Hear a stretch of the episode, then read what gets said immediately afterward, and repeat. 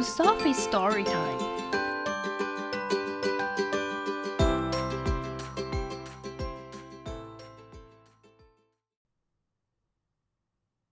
Today's story is How Do Dinosaurs Say Goodnight by Jane Yolen, illustrated by Mark Teague.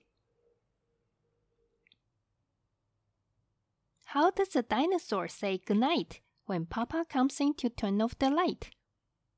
当爸爸进来关灯的时候，恐龙是怎么说晚安的呢？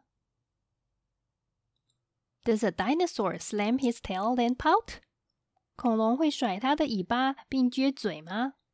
Does he throw his teddy bear all about? 他把泰迪熊全部都丢了吗？Does a dinosaur stomp his feet on the floor? 恐龙会用脚去踩地板吗？And shout， 然后大叫：“I want to hear one book more。”我想再听一本书。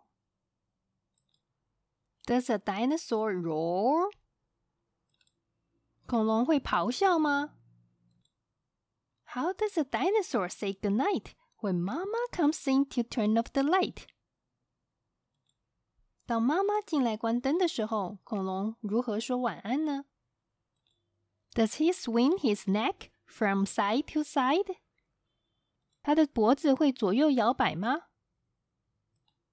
Does he up and demand the piggyback ride？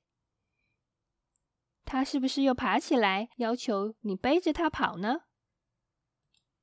Does he mope？他闷闷不乐吗？Does he moan？他是不是在呻吟呢？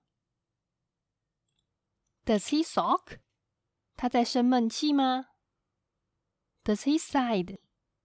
他叹气吗？Does he fall on the top of his covers and cry？他是不是会倒在被子上哭呢？No, dinosaurs don't。不，恐龙不会。They don't even try。他们连试都不会去试。They give a big kiss. 他们会给一个大大的亲吻。 They turn out the light. 他们会关灯。They tuck in their tails. 他们把尾巴卷起来。They whisper. 他们小声的说：“Good night，晚安。” They give a big hug. 他们给了大大的拥抱。Then give one kiss more. 然后再多一个亲吻。Good night, good night, little dinosaur。 晚安，晚安，小恐龙。The end. Thank you for listening today. If you like the story, follow us and subscribe to our channel. Tell your friends too. If you'd like to give a gift of support of any amount to help us cover our hosting, please click the link at this episode description. Thanks again and see you next time!